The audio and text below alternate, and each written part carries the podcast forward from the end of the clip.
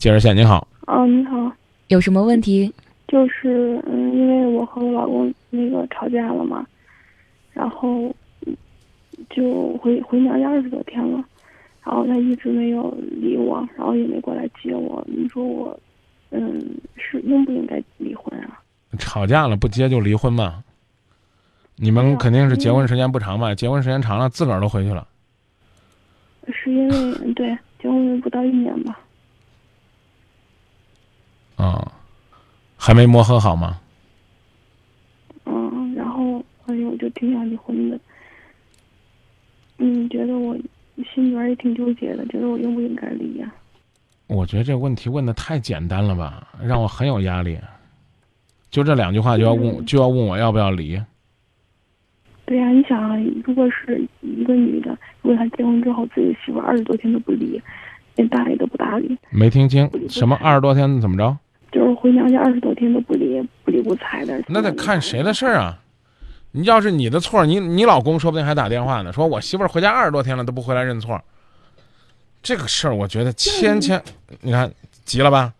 你得先讲事儿，为啥事儿？你比如说，你说，哎，张明，我把他妈给骂了，骂完之后我就回娘家了，啊，虽然是婆婆的错，比如说婆婆嫌你做的饭不好了，甚至婆婆吃吃完饭摔碗摔筷子了，啊，婆婆的错没错啊，但是你把人骂了，你说我回娘家了啊，半个月不理我，我一定会在节目里边说该，一年不理他都行，是他自己不清醒，应该是他主动跟你联系的，应该他说呀，我把咱妈骂了，咱妈这两天好点没？还生气不？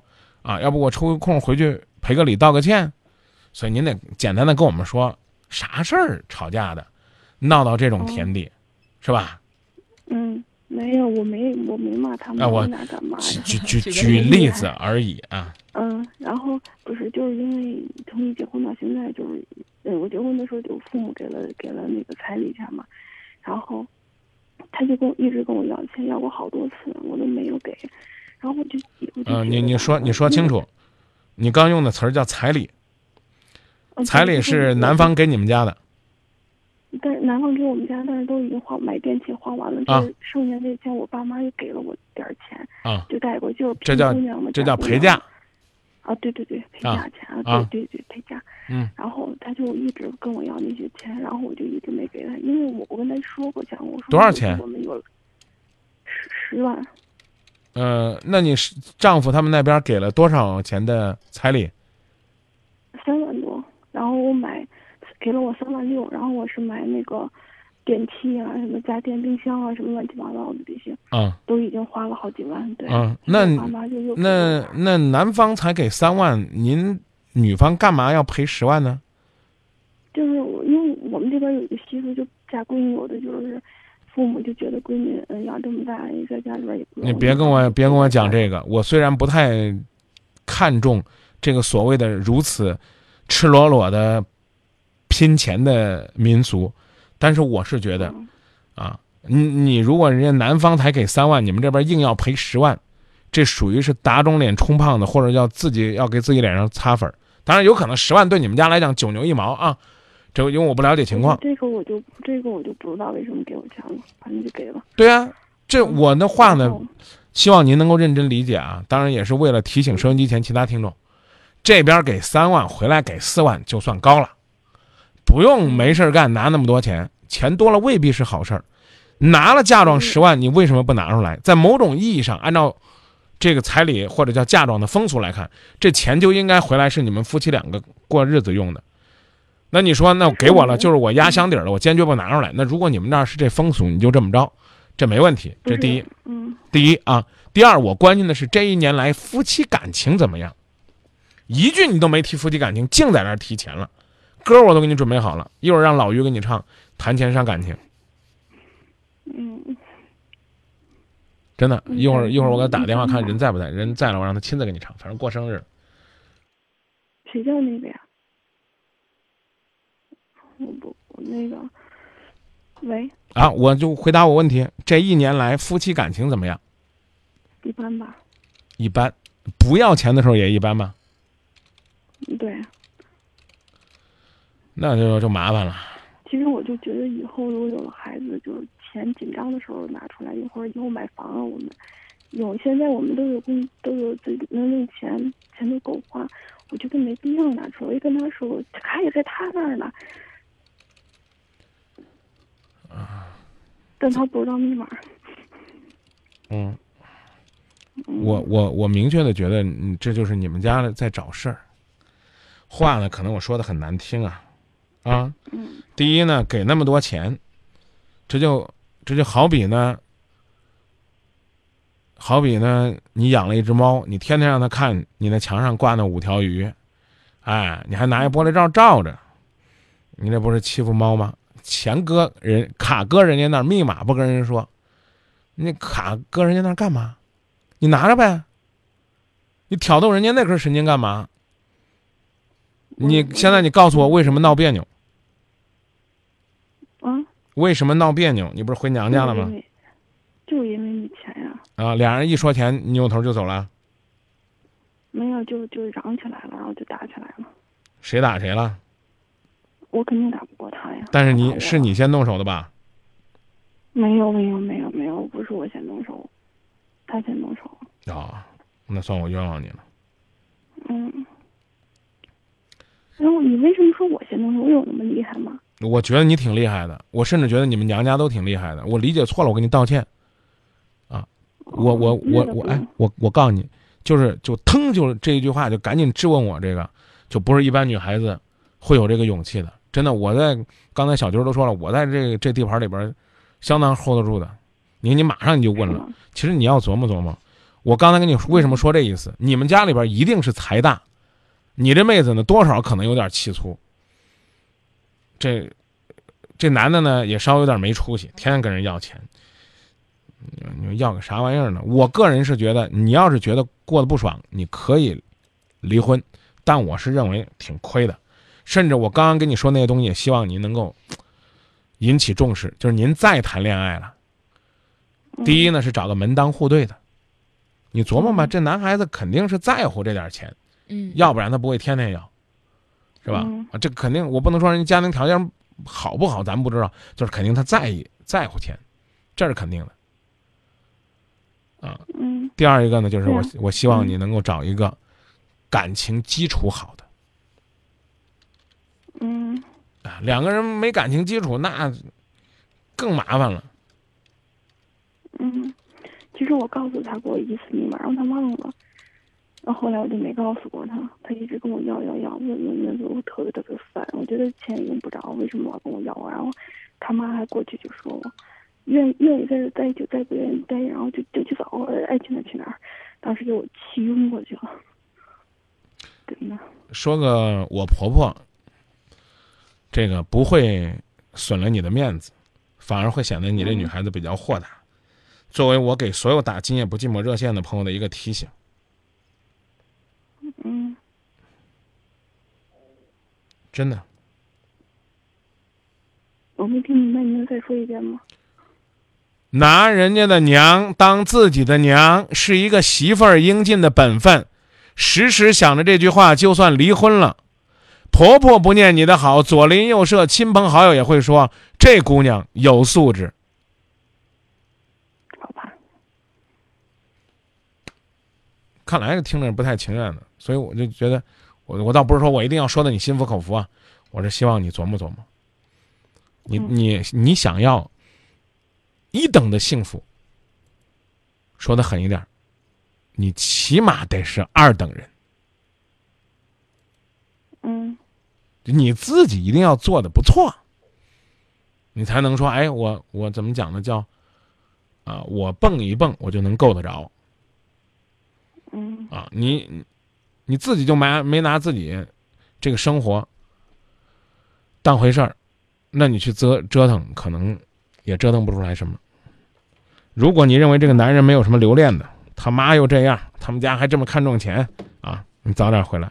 但不好意思，你离了婚，这十万块钱你能不能带走，也在两可之间，我肯定要带走。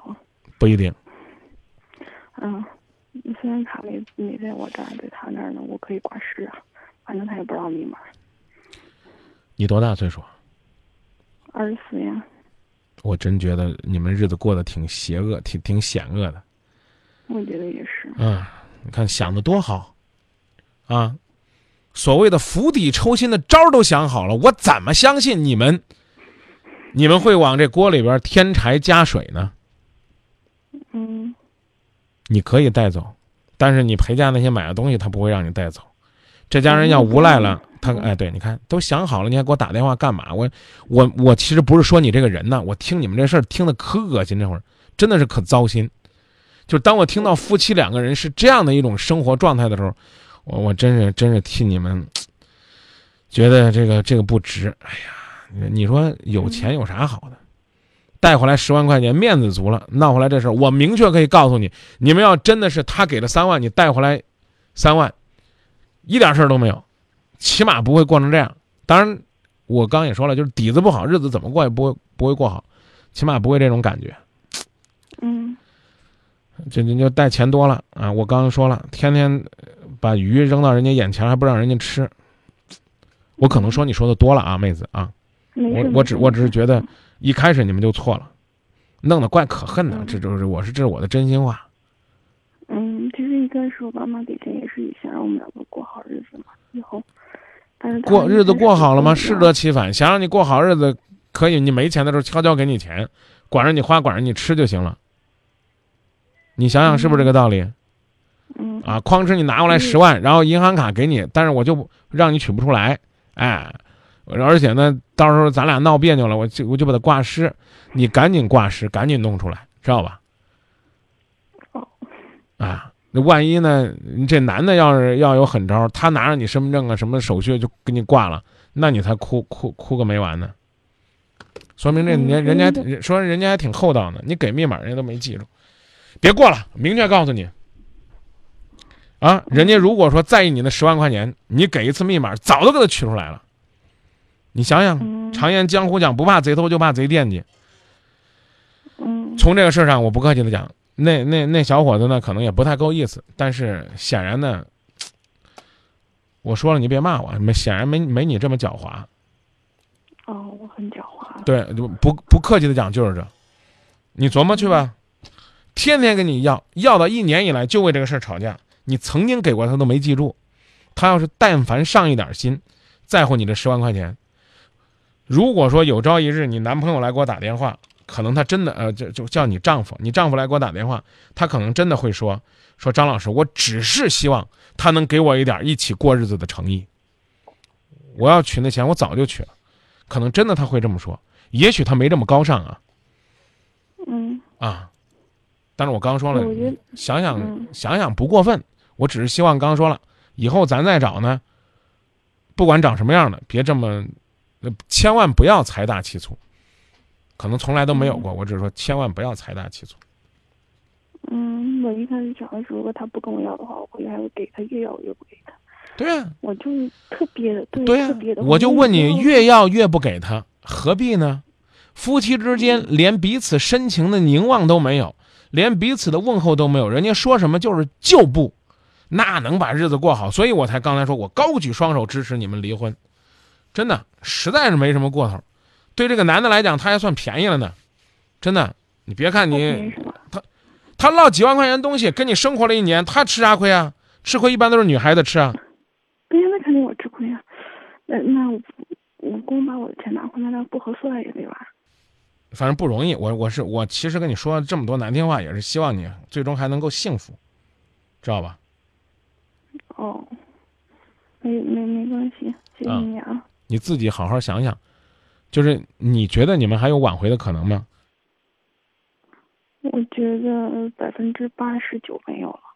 如果他会给我发一个信息、打个电话，我就肯定会有。但是，哎呀，他连个信息、电话都没有，我觉得百分之八十九应该是没有了。你是百分之八九十还是百分之八十九？八十九，